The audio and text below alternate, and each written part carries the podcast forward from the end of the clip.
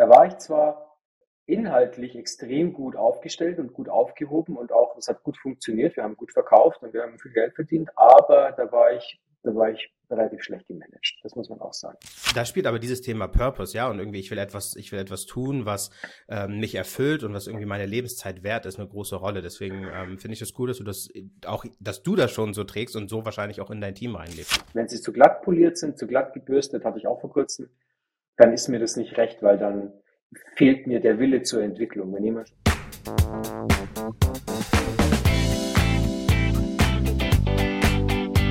Hallo und herzlich willkommen zurück zum Sales Career Podcast. Ich bin der Tyrone und wie ihr sehen könnt, habe ich den Michael dabei. Hi Michael. Hi. Halli, hallo. Ich habe gerade schon über Michael gelernt, dass er neun Fahrräder zu Hause hat, aber heute will ich noch viel oh mehr über ihn lernen, was vor allem die Sales-Karriere angeht. Deswegen ähm, machen wir jetzt allererstes die Zeitreise. Wenn du an den Anfang deiner Karriere zurückgehen könntest und dein jüngeres Ich treffen könntest, welchen Rat würdest du dir geben? Ähm, hart arbeiten, noch härter arbeiten, besser zuhören und sich jemanden suchen, der das alles schon mal erlebt hat, auf den man, auf den man zurückgreifen kann, wenn man die Fragen hat, die man sonst niemand stellen kann. Mhm. Zuhören, Fragen stellen ähm, und ein bisschen nicht so von sich selbst überzeugt sein. Das würde, kann, das würde manchmal helfen in jungen Jahren. Mhm. Und wenn du sagst, hart arbeiten und noch härter arbeiten, erzähl uns, was das bedeuten soll. Naja, manchmal arbeitet man ganz hart auf einen, auf einen Ziel hin, das man sich selbst gesteckt hat und arbeitet vielleicht ähm, hart in die falsche Richtung und muss deswegen nochmal ein Stückchen härter arbeiten im Nachgang, um das aufzuholen. Das war zum mhm. Beispiel bei mir oft der Fall, ich komme ursprünglich aus der Hotellerie Gastronomie, ich habe Koch äh, gemacht und ähm, hatte mein eigenes Restaurant und alles so Scherze und war viel in der Sterne-Gastronomie unterwegs und in Tip-Top-Hotels und so. Ähm, und da arbeitet man ziemlich hart, aber man arbeitet manchmal oder oftmals nicht hart genug für dieses Umfeld weil man vielleicht auch das große Ziel nicht so ganz im Auge hat und dann ähm, muss man ein bisschen härter arbeiten und dann gibt es wie so oft im Leben Rückschläge und dann muss man doppelt so hart arbeiten, um es wieder aufzuholen. Deswegen wäre wär so mein Ratschlag, wenn wir es machen, machen wir es gescheit und mhm. dann machen wir es gleich richtig und ähm, immer mit dem richtigen Fokus, den man vielleicht sich auch erstmal so ein bisschen für sich selbst erarbeiten muss und jemanden fragen, der sich auskennt. Die sagen einem dann schon, wo die Reise hingeht in der Regel. Da muss man nur zuhören, das ist ja. schwierig. Ja, das stimmt. Die Tipps passen gut zusammen. Okay, cool. Jetzt haben wir was über dein, dein jüngeres Ich erfahren oder besser gesagt den, den Ratgeber in dir. Aber wir Bin wissen noch nicht so ganz, wer du bist. Ähm, also von daher erzähl uns mal, Michael, wer bist du eigentlich und was tust du? Ich bin der Michael, ich bin der Michael Kannacher, ich bin der äh, Vertriebsleiter, aka Sales Manager bei iDeals, einer der größten äh, Datenraumbetreiber äh, weltweit. Wir haben 400 Mitarbeiter, ein ähm, internationales Team. Ich bin verantwortlich für den kompletten EMEA-Bereich und für Teile von Asien. Ich habe zehn Mitarbeiter in diesen Ballungsräumen verteilt, in Amsterdam, in Singapur, in Paris, ähm, in UK einige und ähm, bin für das EMEA-Geschäft verantwortlich, für Umsätze, Mitarbeiterentwicklung, ähm, Teamgröße, Skalierung und ähm, der ganze Humpty Dumpty Krempel, der so mit dazugehört, wenn man Sales macht. Oder Trainer und Manager, wie immer das auch nennen, nennen magst. Ja. Ja, total. Da werden wir auf jeden Fall nachher noch ein bisschen drüber sprechen. Lass uns aber nochmal an den Anfang wieder zurückgehen deiner Karriere. Du hast es schon angeteasert, ja, was eigentlich so dein Background ist. Ähm, erzähl doch noch mal ein bisschen Gastronomie. Wie hat deine, deine Karriere angefangen? Mm, also ich bin Schulabbrecher. Ich habe die Schule hingeschmissen ähm, mit, mit 16. Das war mir alles zu dusselig irgendwie. Ich wollte, ich wollte was mit meinen Händen machen und wollte irgendwie raus. Dann habe ich eine Ausbildung angefangen ähm, im Hotel und ähm, mit 16 so ganz klassisch ähm, weg von zu Hause, Schule abgebrochen, bisschen rebelliert und habe mich dann in der vier und fünf Sterne Hotellerie, ähm, ja, sagen wir mal so durchgeschlagen. Ähm, mir hat der Fokus gefehlt. Ich habe immer gewusst, ich will was werden, aber ich wusste lange nicht was. Ich wollte einfach nur erfolgreich sein, was immer das auch bedeutet hat in diesen jungen Jahren. Und bin dann durch die Weltgeschichte getingelt, ähm, habe im Ausland viel gearbeitet, habe innerhalb von Deutschland in Hotels viel gearbeitet und so weiter.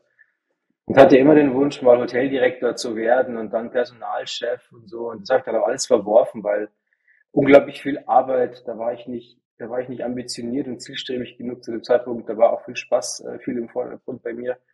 Und ich wollte was sehen von der Welt und was erleben und war nicht so fokussiert. Und irgendwann kommt man an den Punkt, wo man merkt, dass man das körperlich und auch, auch psychisch nicht äh, sein ganzes Leben lang machen kann, weil diese Jobs sind furchtbar stressig. Du bist ein halbes Jahr in Österreich, ein halbes Jahr in der Schweiz, auf Saison, im Winter, Du arbeitest sechs Tage die Woche, lange Tage, lange Stunden, ungesunder Lifestyle, man raucht in der Regel viel, man trinkt viel, um das zu kompensieren.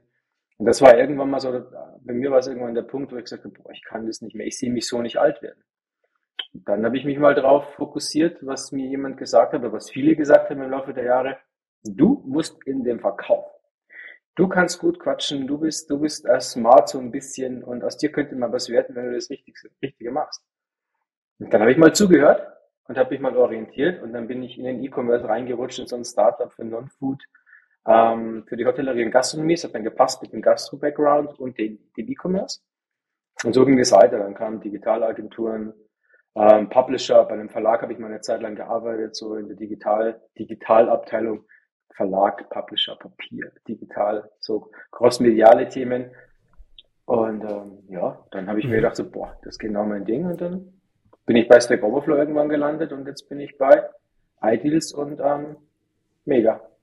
Ja, ähm, du bist jetzt sehr schnell durch deinen Karriereablauf gegangen, äh, wie wir das immer hier machen in der in dem Podcast. Machen wir eh die kurz. Ein bisschen, gehen wir ein bisschen tiefer rein. Ähm, Nochmal zu deinem, deinem Gastro-Background. Du hast, ähm, das ist eine lustige Kombination, was du gerade gesagt hast, aus der Tipp ist eigentlich härter arbeiten. Dann hattest du einen Job, der super hart war eigentlich und ähm, wo du vielleicht noch nicht so weit warst, so hart zu arbeiten. Und dann bist du in, in Sales gelandet, was ja per se auch schon mal harte Arbeit ist. Und dann auch noch Tech-Sales dazu.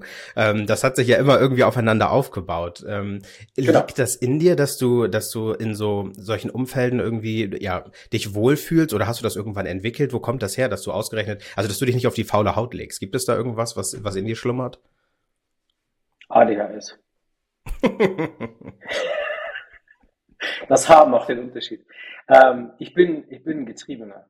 Und zwar im Positiven wie im Negativen. Also ich bin ein Getriebener, weil ich, weil ich bin selten zufrieden mit was. Ähm, das ist besser geworden im Laufe der Zeit, aber das macht mich natürlich zu dem, der ich bin. Und ich, ja, ich will hart arbeiten, ich arbeite auch gern hart und ich definiere mich auch viel über meine Arbeit. Also mir ist meine Arbeit unglaublich wichtig. Für mich ist immer, was ich, alles, was ich mache, ist für mich nicht nur ein Job. Und was ich vorhin in unserem Intro-Gespräch gesagt habe, bevor wir die Kamera angeschmissen haben, ähm, wenn wir es machen, machen wir es gescheit. Oder habe ich das danach gesagt? Wahrscheinlich habe ich es danach gesagt. Ich sage das dauernd. äh, wenn wir es machen, machen wir es gescheit. Und ähm, das ist so, so mein Credo. Das mache ich im, im Berufsleben so, das mache ich privat so, das mache ich im Sport so. Ähm, und ähm, ich will einfach was erreichen und ich will einfach erfolgreich sein. Und es gibt nichts Schlimmeres, als das Gefühl zu haben, dass man was tut, was keinen Sinn macht und ähm, das Gefühl zu haben, man tut nur was um des Tuns willen, weil wir investieren in unsere Lebenszeit in den Job, genauso wie jetzt. Wir investieren Lebenszeit in dieses Gespräch und das hat ja für uns beide einen Sinn. Du hast dein Thema, ich habe mein Thema, ich möchte von meinem Thema erzählen, du willst dein Thema weitertreiben. Das ist ja eine Win-Win-Situation im besten Falle. Und bei Berufs-, im Berufsleben ist genauso. Ich sage das auch immer zu den Leuten, die bei uns anheuern oder die ich hire. Das ist ein Exchange, das ist Lifetime versus Money. Und das ist ganz, ganz wichtig, dass man die Weise investiert, weil man hat nur ein Leben. Also außer jetzt man ist Buddhist, dann startet man das Ganze nochmal neu, hin und wieder mal. Aber grundsätzlich, glaube ich, hat man nur ein Leben und die Zeit muss gut investiert sein. Und deswegen ja. will ich das für mich ähm, so, weiß ich nicht, ausmaximieren, soweit ich kann und soweit mein Potenzial mir das erlaubt. Mhm. Ja, krass. Also absolut löblich. Und ich glaube, vielen im, im Vertrieb geht es so und, und auch vielen ich, ich glaube gerade auch so, das gibt's ja auch diese Debatte über die verschiedenen ähm, Generationen, sage ich jetzt mal. Und wir beide sind ja schon, äh, ich glaube, fast die, die gleiche Generation, aber ein bisschen auseinander. Und dann kommt da ja noch ein, zwei nach uns, ähm, die, genau, die noch ein bisschen andere Ansichten haben. Und da spielt aber dieses Thema Purpose, ja, und irgendwie, ich will etwas, ich will etwas tun, was ähm, mich erfüllt und was irgendwie meine Lebenszeit wert ist, eine große Rolle. Deswegen ähm, finde ich es cool, dass du das auch, dass du das schon so trägst und so wahrscheinlich auch in dein Team reinlebst, oder? Ja, man muss, ja, dieses Purpose-Thema oder auch also bestimmte Dinge aus, was bestimmte Generationen oder verschiedene Generationen antreibt, da muss man ein bisschen, da muss man ein bisschen vorsichtig sein. Wir diskutieren gerade über eine Vier-Tage-Woche ähm, bei uns in der Firma intern. Mhm. Ich bin da, weiß ich nicht. Für mich wäre es okay. Ich würde trotzdem fünf Tage wahrscheinlich arbeiten, weil ich einfach, ich habe extrem viel zu tun. Das ist das eine, aber ich will mich jetzt nicht beschweren.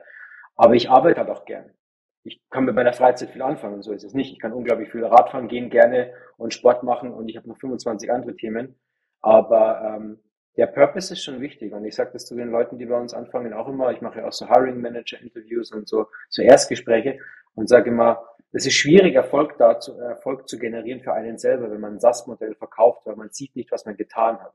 Man sieht es in den Zahlen, man sieht es in HubSpot, man sieht es in Tableau und so weiter, aber du siehst nicht direkt, was du dir aufgebaut hast. Wenn ich heute Vogelhäuschen baue aus Holz, Dann habe ich ein Vogelhäuschen gebaut, tue da Körner rein, hänge das raus, die Vögel zwitschern und alles ist super und ich sehe, was ich getan habe. Wenn du, mal überspitzt gesagt, links verschickst, dann siehst du relativ wenig, was du getan hast. Und das mhm. ist, ähm, da muss man für sich selber sehr, sehr purpose-driven sein und das für sich selber definieren, was der Purpose ist. Ja, ja, und da auch rein interpretieren können, wahrscheinlich auf eine Art und Weise. Ähm, ja, sehr spannende Diskussion. Ja, wenn du gerade von. Entschuldigung, ja. noch, noch dazu, wenn du so bist wie ich, ich bin ja maximal erfolggetrieben. Ich habe ja lange auch im, im, im Sales auf Abschlüsse gearbeitet und ich will ja maximal viel erreichen. Und wenn du dann so eine, so eine Management-Position hast wie ich jetzt und für, für ein Team verantwortlich bist, dann musst du auch noch dazu lernen, dass deren Erfolg dein Erfolg ist. Und das mhm. ist nochmal schwieriger, weil das ist nochmal ein Stückchen weiter weg. Deswegen ist für einen, ja. der so oben drüber sitzt, oder so in der Mitte, ich sitze nicht oben drüber, in der Mitte, ähm, ist dieses Purpose-Thema nochmal schwieriger. Das muss man sich sehr, mhm. sehr viel ähm, versinnbildlichen für sich selber. Ja, ja, total. Ich hatte in einer der letzten Folgen ähm, die Stephanie White von Lupio da, die da ähm, das Revenue Enablement Team ähm, leitet mhm. und die hat auch was ähnliches gesagt, dass ähm, bei Enablement ist das noch mal krasser als im Sales Leadership, weil im Sales Leadership hast du ja noch deine eigene Zahl und du kannst irgendwie sagen auf eine Art und Weise, was du dafür mitverantwortlich. Enablement ist noch, halt noch mal wieder ein Step weg. Ne? Also ähm, ich glaube, dieses Thema, sich selbst irgendwie anhand von irgendwelchen Kennzahlen zu definieren wird, umso weiter aus du, äh, du aus dem eigentlichen Vertrieb, sage ich jetzt mal, rausgehst und von der Front Frontline weggehst, glaube ich, immer schwieriger.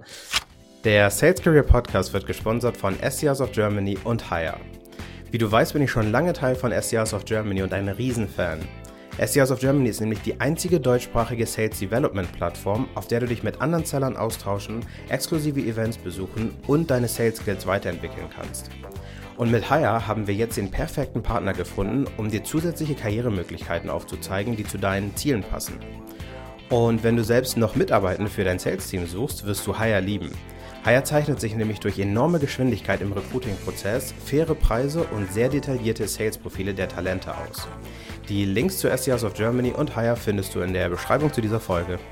Ähm, ich will nochmal zurückgehen auf das, was du gerade gesagt hast mit der Vier-Tage-Woche und ähm, dass du, dass ihr das gerade diskutiert. Ist ja sowieso gerade ein Hype-Thema irgendwie. Ähm, und da gibt's ja auch unterschiedliche Fürs und Widers. Kannst du so ein bisschen, du musst nicht eure Internas ausplatten, aber so ein bisschen sagen, wie ihr zu dieser Diskussion gekommen seid und welche Grabenkämpfe da vielleicht stattfinden? Also ein ganz großes Thema ist, das ist so ein bisschen buzzwordlastig alles natürlich, das ist der Work-Life-Balance. Die mhm. Leute wollen, äh, oder die, was heißt die Leute? Man, jede, jeder sucht ja nach dem, nach der ultimativen Work-Life-Balance. Und natürlich ist das, was wir tun, ich meine, wir sind gerade in der Phase, wir sind im letzten, die letzten zwei Jahre haben wir die Mannschaft verdoppelt. Also ich habe das Team übernommen vor ungefähr anderthalb Jahren. Ich habe als Account Executive angefangen vor anderthalb Jahren, habe dann abgeliefert und dann hat man gesagt, so, hey, ich glaube, wir machen das mal mit dir. Dann vor anderthalb Jahren das Team mit vier Leuten übernommen, jetzt sind wir zehn. Und in der Firma, in der Firma geht's genauso. Also nicht nur Revenue uh, Creating ähm, Department, sondern auch Engineering und so weiter. Und ähm, ja, da, da, da musst du halt, wenn du von Startup zu Scale-Up Scale gehst, hast du halt extrem viel um die Ohren. Und das fordert dich. Und dann sagen die Leute logischerweise, wir brauchen einen besseren Ausgleich. Und ähm, so, das ist das eine Work-Life-Balance. Das andere ist, glaube ich, dass die Leute auch dieses Lebenszeitinvestment sich besser, ähm, sich besser darstellt, wenn du einfach mehr Zeit für dich selber hast. Und ich glaube, die brauchst du auch zum Regenerieren. Die andere mhm. Seite ist natürlich, ist es auch von der Organisation her oder vom Organisieren her ist das die Hölle. Weil du musst natürlich, wir haben jetzt Kundenkontakt, wir haben dieses Momentum, das wir nutzen, wir gehen schnell auf die Kunden zu, wir sind in einem sehr hochkompetitiven Umfeld tätig. Wir müssen halt einfach erreichbar sein und da sein und das dann mit dem Headcount zu stemmen, ohne dass du die, sagen wir mal, die, die wirtschaftlichen Aspekte ähm, außer Acht lässt und da irgendwie den Laden in die Knie zwingst mit nochmal 0,5 Headcount on top, ist, ist ein bisschen schwierig. Ähm, mhm. Das sind so diese Grabenkämpfe, die wir ausrichten. Das ist aber nicht so, dass jetzt unsere Geschäftsführung oder unsere Inhaber gegen dieses Thema wären. Das ist sehr offen. Wir sind, jetzt, wir sind eine People Company. Aber es bedarf unglaublich viel an strukturellen Maßnahmen und, und, und, Umstrukturierungen innerhalb der Firma. Und das ist in so einer Phase, wie wir sie gerade haben, mit diesem, mit diesem Hypergrowth, wie man das so schön nennt, ist das tricky. Ja.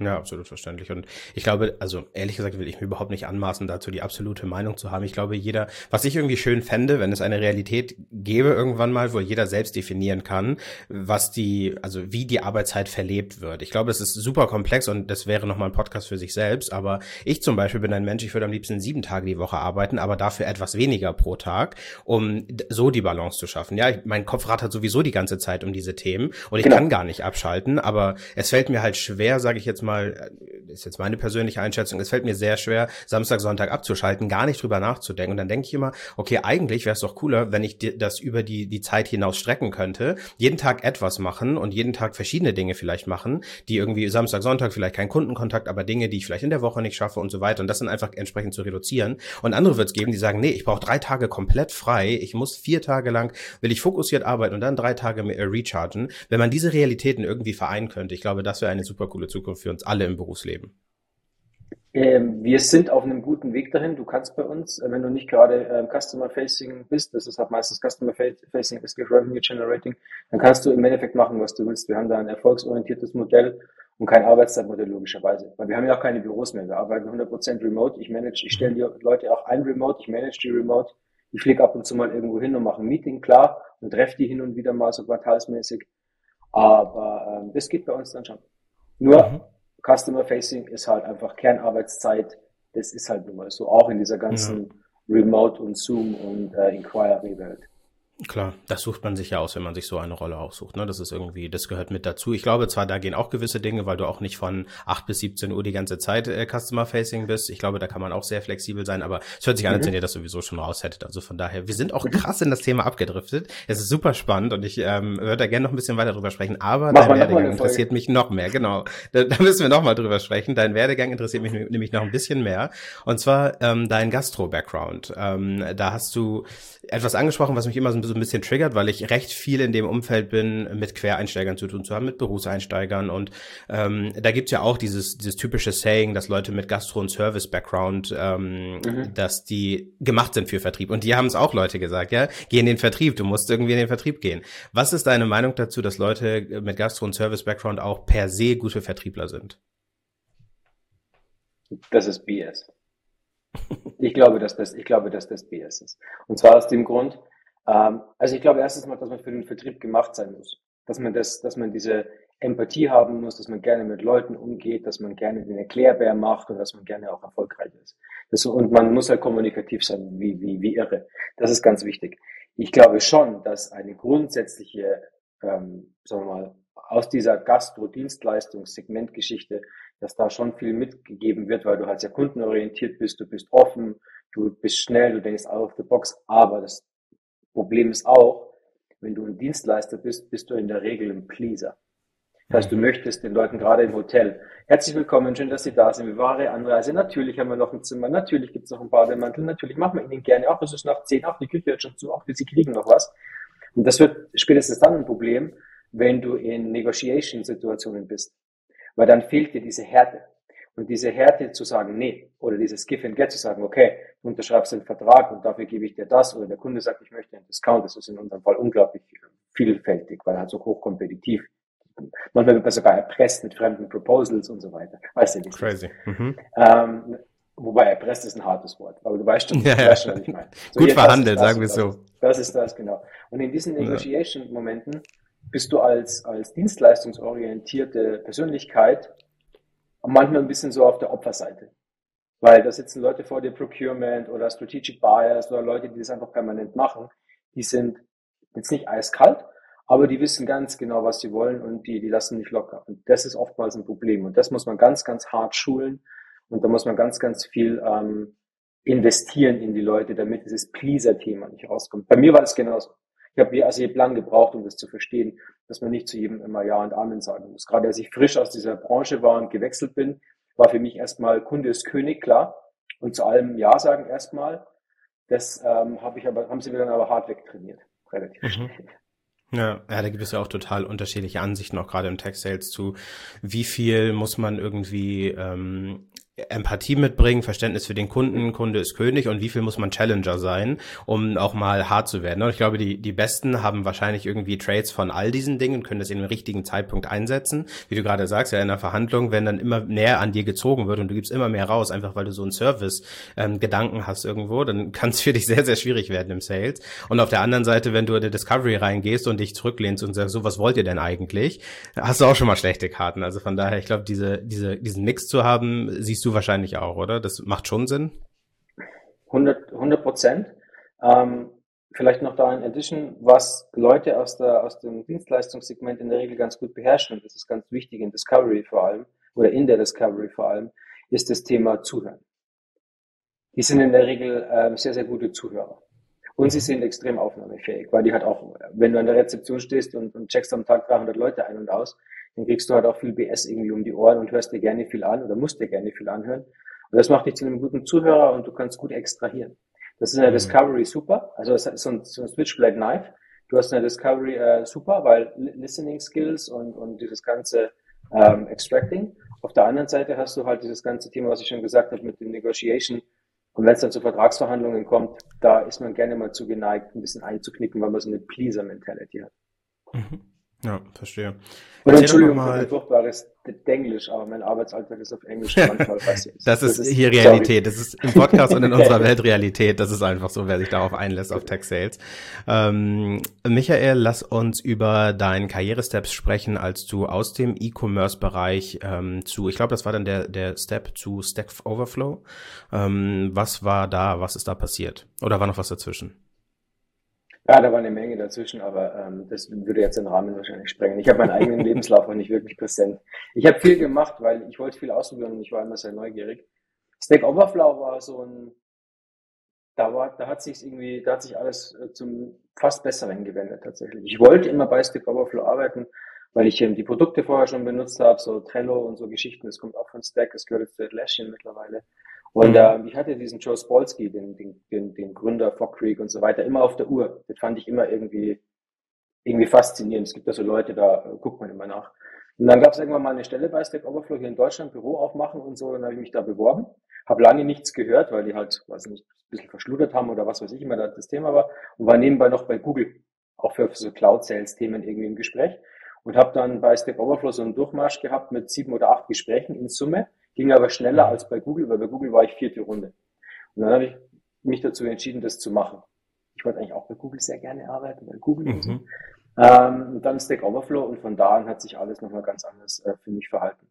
Dann war es auf einmal eine amerikanische Verkaufsorganisation, Prozesse, ähm, diese ganzen Herangehensweisen, Proper Sales Training, ähm, Becker Hammer aus, aus Amerika eingeflogen, Top Sales Trainer, also kann ich jedem nur empfehlen. Mhm. Ähm, und ähm, die haben mir nochmal, das hat mir nochmal einen Schub gegeben.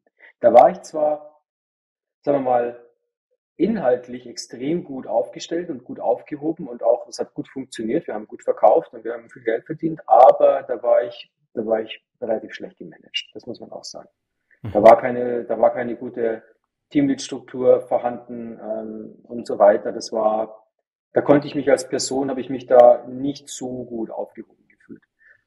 Das Hast hat du, so ein bisschen Michael, der ganze ich habe ich hab eine Verständnisfrage. Hast du ähm, das, weil du gesagt hast, Büro aufmachen für Stack Overflow, hast du das sozusagen in der Management-Position aufgemacht oder warst du als Seller nee. da noch äh, zuständig? Nee, nee. Da war ich als, als Senior Account Executive, da mhm. war ich einer von okay. einer von sieben oder sechs, sieben Leuten. Die kamen aus mhm. London, die haben in London erst das, äh, das Headquarter gehabt für Europe und haben dann in München ein Büro aufgemacht. Und da war ich dann Teil davon und bin da dazu gestoßen. Coole mhm. Truppe, aber da war ich, da habe ich schon gemerkt, da bin ich limitiert. Also als, als, als Person und da, da kann ich mehr und da wollte ich auch mehr. Das war zu dem Zeitpunkt aber nicht möglich. Es hat die Struktur nicht hergegeben und auch die, die ganze, die ganze Teamlead-Struktur, das war nix. Ähm, und dann haben sie den Laden eh zugesperrt, nach einer bestimmten Zeit. Da kam dann Corona mhm. und dann hat man so ein bisschen äh, Layoffs äh, gemacht und dann wurde erst der Overflow verkauft. Das war dann wieder so das Trostpflaster, weil wir hatten alle Shares und die haben sie uns dann versilbert. Das war dann ganz okay. Aber das war eigentlich äh, für lange, lange Zeit mein, mein Traumjob. Ich war echt stolz und ähm, ich glaube immer noch mit dem Merch und mit dem Rucksack und so. Ähm, wenn du einmal ein Stacker bist, bist du immer ein Stacker. Und ähm, das hat sich irgendwie, ähm, das ist immer noch so. Ich weine dem nicht hinterher tatsächlich, aber als das so an dem Punkt, wo die gesagt haben, wir machen, wir lösen das jetzt auf, ähm, das hat mir kurzzeitig mal mein berufliches Herz gebrochen, aber nur kurz, weil das war echt ein Traumjob. Das war, das war geil.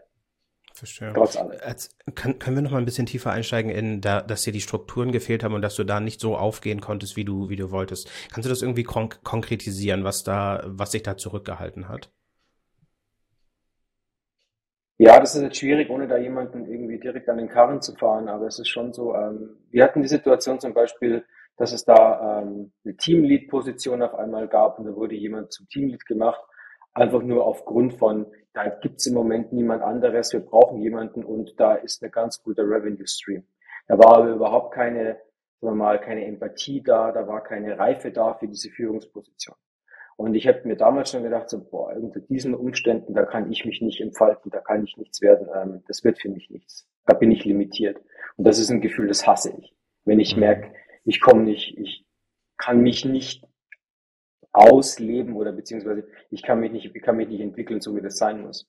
Und ähm, das ist genau das, was ich jetzt anders mache. Ich mache jetzt all das genau anders, als ich das erlebt habe, weil ich damals immer gesagt habe, auch vorher in meiner Gastrozeit, wenn ich mal was zu sagen habe und wenn ich mal irgendwas bestimmen kann oder wenn ich, wenn ich das mal steuern kann, dann werde ich bestimmte Dinge nicht tun und bestimmte Dinge tun.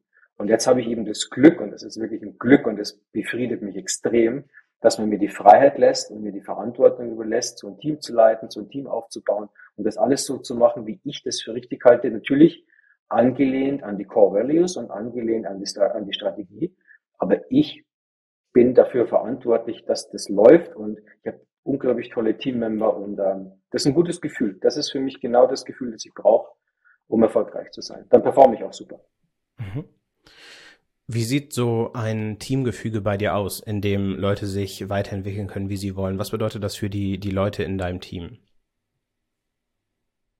Die sind, zum einen ist dieses Team super divers. Also wir haben zum Beispiel jemanden, äh, der war vorher mal Feuerwehrmann, dann hatten, haben wir eine Kollegin, die war vorher bei Swarovski, hat Kristalle verkauft, davor Spanplatten. Keine Ahnung. Crazy Mix. Ähm, vorher jemanden, der hat, der hatte studiert, ich glaube Philosophie sogar und so weiter und so weiter. Die Leute sind, ähm, ich bin der Hiring Manager, ich habe die Leute mit ausgesucht, wir haben aber noch ein Hiring Committee, vor dem muss ich dann auftreten und sagen, warum, wieso, weshalb. Ähm, aber was die alle gemeinsam haben, die sind alle on fire. Und die sind alle super smart und die haben alle irgendwie was Besonderes. Und einen habe ich mal sogar eingestellt tatsächlich, weil der mir, ich mag Katzen ganz gerne, der hat mir mal in einem, in einem Hiring-Video die Katze seiner Eltern gezeigt, weil er gerade bei seinen Eltern zu Besuch war. Und der war eh schon eingestellt. Aber aufgrund dieser Katze habe ich gedacht, so, noch viel geiler geht's ja nicht. Direkte Gehaltserhöhung mit in den Vertrag reingeschrieben. Nee, das nicht, aber ähm, das passt schon. Und äh, einer hatte mal, dem habe ich einen Tipp gegeben, wie man sich halt auf, aufpusht für so, so ein Meeting, dass man sich so ein bisschen auf der Brust rumklommelt wie so ein Gorilla und das Fenster mal kurz aufmacht und so. Und der hat tatsächlich bei unserem Hiring Manager Roleplay den hier gemacht Geil. für die Kamera. Da habe ich gesagt, du bist so cool, du hast Humor und du machst einen guten Job, das Roleplay lief gut, die stell mal ein. Also die haben alle mhm. was Besonderes und die haben alle Bock, die sind alle on fire. Und deswegen, ähm, so Leute mag ich. Wenn sie zu glatt poliert sind, zu glatt gebürstet, hatte ich auch vor kurzem, dann ist mir das nicht recht, weil dann fehlt mir der Wille zur Entwicklung. Wenn jemand schon so, so super smart und so super smooth und auf alles die beste Antwort hat, das wirkt so einstudiert und das ist nicht authentisch mhm. genug. Und ich bin authentisch und ich brauche auch authentische Leute um mich herum. Und das Team, das ich um mich herum habe, ist der Hammer. Das sind super mhm. Leute. Ja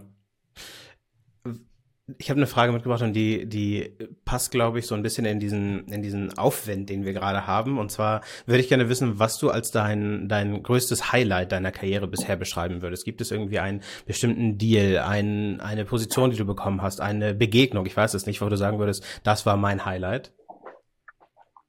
Also erstens mal bin ich noch nicht fertig. Ähm, bisher. So ich muss nur sagen, fertig, bisher. Nur, noch nicht fertig mit, mit Karriere oder sagen wir mal beruflicher Lebensweg und Erfolg. Ähm, immer unterschiedlich in verschiedenen Lebensphasen. Also damals mein größter Erfolg war in der Gastrozeit dieses Restaurant aufzumachen. Das war für mich ein absoluter Irrsinnstraum. Das war total mega. Da war für mich irgendwann Google oder Stack Overflow. Dann wurde Stack Overflow, das war ein Riesenerfolg. Und ähm, Status quo ist, dass das, was ich jetzt mache, erfüllt mich zutiefst.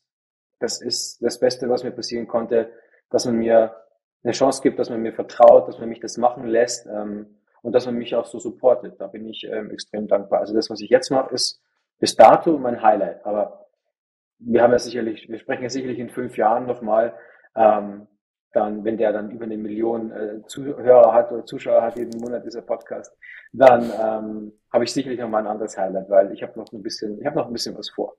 Für mich. Hört sich gut an. Mhm. Was hast du vor? Ich mein, mein ultimatives Ziel ist es, so viele Leute wie möglich äh, positiv zu beeinflussen und denen ähm, Karriere oder einen Lebensweg zu ermöglichen, den sie vielleicht selber für sich nicht so definiert haben. Ich wäre froh gewesen damals in meiner Zeit oder in meiner Gastrozeit vor allem, wenn mich mal jemand so ein bisschen an die Hand genommen hätte und wenn jemand früher sich die Mühe gemacht hätte, mein Potenzial zu erkennen. Ähm, weil das Potenzial selber erkennen ist das eine, aber du brauchst auch immer so einen Enabler. Du brauchst immer jemanden, der dich lässt, der dich pusht, der dir hilft. Und ähm, das sehe ich ganz, ganz stark als meine Aufgabe an. Und ähm, das ist mein absolutes Ziel. Und das kann man natürlich in einer bestimmten Position besser machen und weiter streuen. Also als sagen wir mal, Head of Sales, VP of Sales, das ist so die Richtung. Ich glaube, C-Level es bei mir nicht. Ähm, dafür bin ich schon, schon zu weit fortgeschritten in, meiner, in, meinem, in meinem Alter und in meinem, in meinem ganzen Berufsprogress auch. Hm. Ähm, wer weiß. Aber VP und ähm, ist auf jeden Fall so ein Thema die nächsten drei Jahre und so viele Leute wie möglich positiv abholen, beeinflussen, mitnehmen und, und weiterbringen einfach nach vorne. Das ist mein Ziel. Mhm. Das bringt mich direkt zur nächsten Frage, die mir jetzt spontan einfällt. Wie managst du diesen Spagat zwischen, du willst People enablen und du willst Leute in ihrer Karriere positiv beeinflussen, irgendwie ihr Potenzial entfalten und so weiter, alles sehr, sehr löblich. Aber Management bedeutet ja auch Spreadsheets, Tableau, ähm, mhm. Dashboards. Mhm. Wie managst du diesen mhm. Spagat zwischen, hey, wir müssen irgendwie Zahlen schaffen und ich muss die Leute irgendwie hypen und ich muss den Leuten helfen auf ihrem Weg? Aber ich mache viel Sport und ich schlafe viel, um das zu kompensieren. Das ist schon mal das Erste tatsächlich. Ähm, was wichtig ist, natürlich sind wir, ähm, wir sind ein Datenraumanbieter, wir sind ein zahlengetriebenes und, und data-driven Unternehmen. Das ist, ich habe Spreadsheets, die passen nicht auf meinen Bildschirm, ich habe einen 34 Zoller Curved. ähm, was man nicht vergessen muss, wir machen People-Business. Wir haben ein People-Business. Wir leisten uns den, den Luxus, dass wir eine große Verkaufsmannschaft haben. Alles gut bezahlte äh, Individuals, die überall auf der Welt sitzen, die wir trainieren, die wir onboarden, die wir supporten mit einer Academy und so weiter. Ähm, und das sind Leute. Wir könnten auch ein Selbstservice-Produkt auf die Website stellen und das einfach so verkaufen. Das würde auch gehen. Das wollen wir aber nicht. Und der Spagat ist, schon auf die Zahlen gucken, schon schauen, dass jeder gut performt. Wir haben ja Benchmarks und KPIs und, und Conversion Rates und alles, was wir da äh, in, in Betracht ziehen aber die Leute auch motivieren. Und der Spagat ist, die Zahlen mit reinbringen, aber immer zugeschnitten auf den Einzelnen. Also ich habe zehn Mitglieder im Team, für die ich verantwortlich bin und ich behandle jeden individuell. Das wurde mir, zu, wurde mir oft auch nicht zuteil. Ich wurde halt abgefrühstückt als einer, als Zahl, als das sind mhm. die Ergebnisse, das funktioniert nicht und das musst du besser machen, weil das funktioniert woanders auch besser. Wir ja. machen das äh, individualisiert und ich nehme mir extrem viel Zeit. Also ohne jetzt hier den Rahmen sprengen zu wollen, aber zum Beispiel, wir haben einmal die Woche Pipeline Review, wir haben einmal die Woche ein Teammeeting und ich habe einmal die Woche einen 30-minütigen Check-in mit jedem meiner Teammitglieder, ähm, non-recorded und no agenda, dass die einfach über alles reden können, dass wir über alles reden können, über was wir wollen. Katzen, ähm, ähm, Hunde, Sport, Autos, was weiß ich. Jeder hat ein anderes Thema. Und das verlangt mir viel ab natürlich, weil es anstrengend ist und weil mich das natürlich auch energetisch so ein bisschen mitnimmt. Aber es gibt mir auch viel, weil es ist eine Trust-Building-Exercise und die Leute, die Leute bauen Vertrauen auf, ich baue Vertrauen auf und man lernt sich einfach besser kennen. Und einmal im Quartal fliege ich irgendwo hin, London, Amsterdam, wohin auch immer, und dann gehe ich mit den Leuten was trinken und dann ist eh alles in Ordnung. Das gleicht viele Spreadsheets wieder aus. Manchmal. ja, manchmal. Äh, Michael, die allerletzte Frage. Wir sind am Ende der, der Folge angekommen, fast. Mhm. Aber die allerletzte Frage finde ich fast noch am wichtigsten. Ähm, ich würde ja. gerne von dir wissen, du hast ja gesagt, du bist ähm, auch in vielen Interviews logischerweise mit dabei. Du bist im Einstellungsprozess als Hiring Manager mit dabei. Ähm, für die Person auf der anderen Seite, wo hast du manchmal das Gefühl, diese Frage sollte häufiger gestellt werden oder in diesem Bereich sollte mehr abgefragt werden vom Bewerber an dich? Oha. Da gibt's ein paar.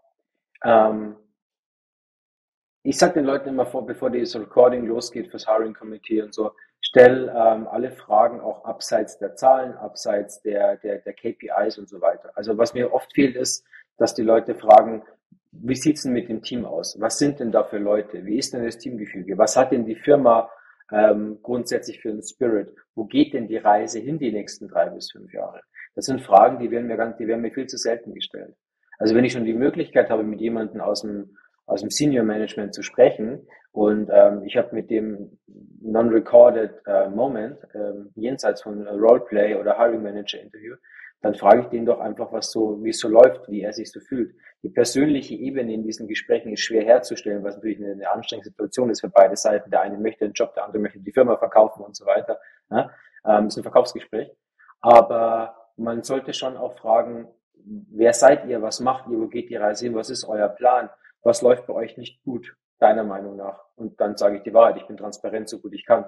Und was läuft super? Und warum hast du denn da angefangen? Und dann würde ich sagen, wegen den Leuten, weil mich die Leute überzeugt haben. Und ich bin noch keinen Tag enttäuscht worden von den Leuten. Mhm. Und das ist eine Frage, die wird mir viel zu selten gestellt, bis nie. Mhm. Also, so also wenn ihr da draußen bei uns arbeiten wollt, dann stellt mir genau diese Fragen. ich werde äh, dafür sorgen, dass das, dass das irgendwo auftaucht, irgendwie SEO optimiert, wenn jemand sich bei euch bewirbt, ähm, dass dieser dieses Snippet irgendwo auftaucht. Ähm, ja, aber tatsächlich, ich, ich habe es auch schon sehr oft festgestellt, dass die Leute, wenn sie überhaupt solche Fragen stellen, nur sehr oberflächlich fragen. Also wirklich ja. sowas so, wie wie arbeitet das Team zusammen? Und das ist halt so eine random Frage, die steht auf jedem irgendwie, wenn ich google, ähm, welche Fragen sollte ich stellen? Das ist halt so easy. Aber wenn man mal, bei euch aus? Total, ja. Und wenn man tiefer reingeht, ne, so wie du das gerade gesagt hast, ne, wie arbeiten die Leute wirklich zusammen? Ja, wie ist es zum Beispiel so eine Frage wie, wann hattest du das letzte Mal eine Streitsituation mit dem mit jemandem in deinem Team? Ist ja auch, da lernt man so viel, also je nachdem, was die Person, wie ehrlich die Person auf der anderen Seite ist, aber da kann man so viel lernen, welche Situationen vielleicht ein bisschen konfrontativ sind und wie du dann damit umgegangen bist und so. Ähm, ich glaube aber, und da muss ich mich in meine eigene, also Bewerberbrille hineinversetzen, da hat man oftmals diese Hemmschwelle, rauszukommen und zu sagen, okay, diesem Typen, wo ich mich mich jetzt selbst verkaufen will, stelle ich jetzt vielleicht so eine kritische Frage auch. Das würde mich, das würde mich mehr freuen als alles andere. Ich kann dir gerne unsere KPIs und die Conversion und alles erzählen. Das sind gleich tot, tote Nummern in irgendeinem Spreadsheet. Aber das, der lebendige Teil bist ja du. Die Person macht den Unterschied. Das Produkt ist manchmal austauschbar, aber die Person, weil gelb, grün, orange, was auch immer, aber die Person macht den Unterschied. Und ich bin der Influencer für die Firma so ein bisschen. Also ich verkaufe die Firma als Produkt, weil ich will, dass die mhm. bei uns arbeiten. Und du verkaufst dich als Person und als Zugewinn für das Team. Und da musst du doch alles einbringen, was du kannst. Und umso persönlicher du bist, weil People Business, umso einen besseren Eindruck hinterlässt du. Painting the bigger picture. Das ist ganz, ganz ja. wichtig. Ja, 100 Prozent. Ich habe es angekündigt, wir sind am Ende der Folge angekommen. Wie immer, Michael, the stage is yours. Platzier alles, was du Kann möchtest. Jetzt ist hier dein, dein Werbeslot ist jetzt erreicht. Ich möchte es eigentlich gar nicht so werblich machen, aber wer immer auch Interesse hat an einer, an einer guten ähm, Teamstruktur, an einer guten Firma, die äh, nach vorne geht, die ein hohes Wachstumspotenzial hat, das auch bewiesen hat, ähm, soll sich mal bei iDeals Datenräume umgucken, ähm, einfach mal googeln, vielleicht einfach mal mich googeln, da kommt man relativ schnell über LinkedIn zu unserem Profil. Wir sind maximal transparent, wir sind maximal freundlich. Ähm, wir, wir zahlen gut, wenn das auch noch notwendig ist oder wichtig ist für jemanden zu wissen. Ähm, und wir haben ein super Produkt, das für die nächsten Jahre super stabil läuft und ähm, ein bisschen konjunkturunabhängig funktioniert. Also und Top-Team. Und wer noch mit mir arbeiten will, hat sowieso immer High Five, ein bisschen Spaß und ein bisschen Spreadsheets. Also kann man wenig falsch machen. Ja, hört sich gut an. Sehr cool. Ich glaube, du hast in diesem in dieser Folge sehr gut bewiesen, dass es ähm, dass es mit dir Spaß machen kann und dass du aber auch ein motivierender Leader sein kannst. Also von daher, ich hau sehr gerne ähm, was in die Show Notes ähm, und in die Beschreibung, wo Leute euch finden können. Falls ihr euch fragt, warum, also falls ihr das nur hört und das Video nicht auf YouTube zum Beispiel seht und ihr euch fragt, warum der Michael Ideals so betont, er hat ein Hoodie an, auf dem sehr cool Ideals oben drauf geschrieben ist, dass er sehr prominent in die Kamera gehalten hat in diesem Moment. Also Ideals jetzt googeln. zufällig, ich habe den zufällig heute aus dem Schrank gegriffen. Passt Und ich habe Quartalsmeeting, da muss ich mich natürlich Ah ja, stimmt. Representen. Ja. Sehr cool. Michael, vielen, vielen Dank für deine Zeit. Hat mega Spaß gemacht, mit dir zu quatschen. Ähm, ich freue mich sehr darauf, die, die, Folge dir. mit dir zu promoten und ein bisschen durchzuarbeiten. Also super cool. Ähm, viel Spaß beim Quartalsmeeting und bis bald. Vielen Dank.